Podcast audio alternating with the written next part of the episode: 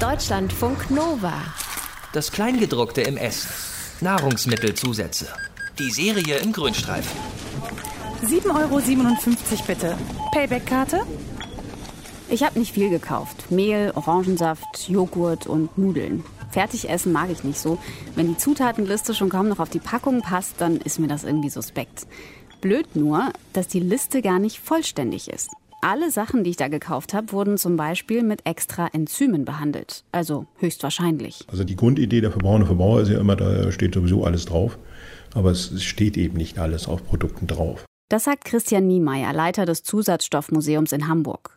Weil die Hersteller bei ihren Zusätzen recht schweigsam sind, holt er sich Infos auf Messen, aus Fachartikeln und Patentanmeldungen. Und siehe da, mit Enzymen wird in der Lebensmittelindustrie gebleicht, gebläht, gebräunt, geklärt, geronnen, verflüssigt, geklebt, angedickt, konserviert und so weiter. Wenn wir jetzt mal bei meinem Einkauf bleiben. Also, das Mehl hat wahrscheinlich eine ganze Reihe Enzyme verpasst gekriegt damit es schön weiß ist, damit der Teig richtig aufgeht und gut verdaulich ist. Oft sind von Natur aus schon Enzyme drin, aber viel hilft ja viel. Und ähm, der Joghurt, ja, damit obendrauf keine grünliche Molke schwimmt, wird er oft nachgehärtet. Aber wir wollen ihn ja cremig. Da müssen dann Enzyme ran. Das, was Sie, fauler Verbraucher, ja, zu Hause auch hinkriegen, wenn Sie dreimal durchrühren, dann hätten sie ihn auch, aber das wollen sie eben nicht, sondern sie wollen es aufmachen und gleich essen und das muss man dann eben ein bisschen technisch haben.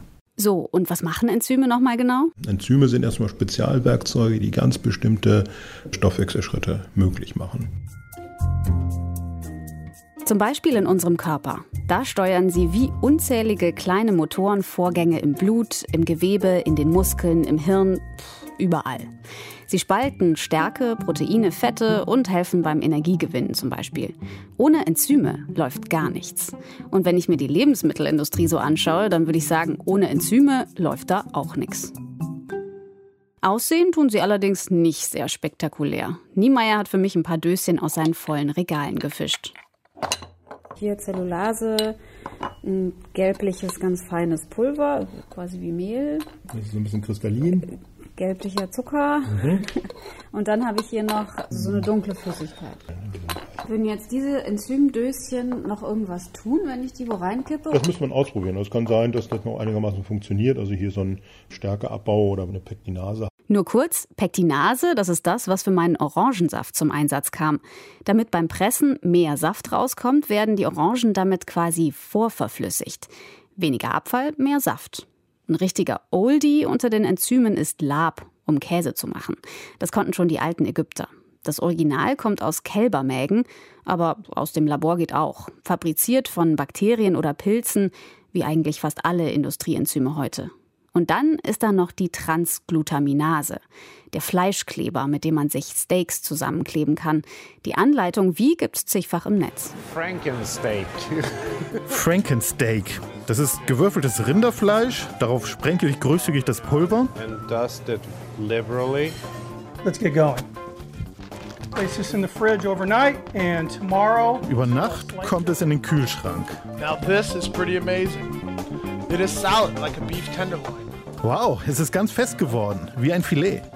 Yum. Die Transglutaminase bewirkt, dass sich Eiweiße im Fleisch untereinander vernetzen. Was dabei rauskommt, kennen wir auch als Formschinken. Geht auch mit Käse oder Surimi aus Fischresten. Und ist eine der wenigen Anwendungen von Enzymen, die deklariert werden müssen.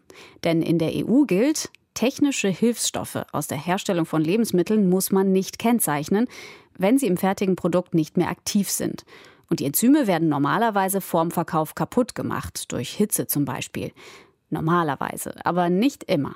Museumsleiter Niemeyer nennt als Beispiel Brot. Stärke, die geht irgendwann in ihre kristalline Form zurück und dann haben sie hartes Brot. Also gibt man im Backprozess Enzyme zu, die diesen Prozess wieder so ein bisschen verhindern.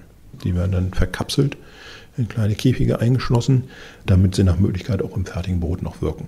Über Gesundheitsgefahren für uns Esser ist nichts bekannt. Allerdings werden Enzyme nicht unabhängig geprüft oder zugelassen.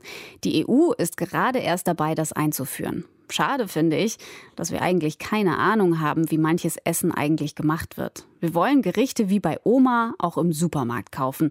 Aber was da im Regal steht und was wir selber kochen würden, das hat miteinander nichts mehr zu tun. Deutschlandfunk Nova. Das Kleingedruckte im Essen. Nahrungsmittelzusätze. Die Serie im Grünstreifen.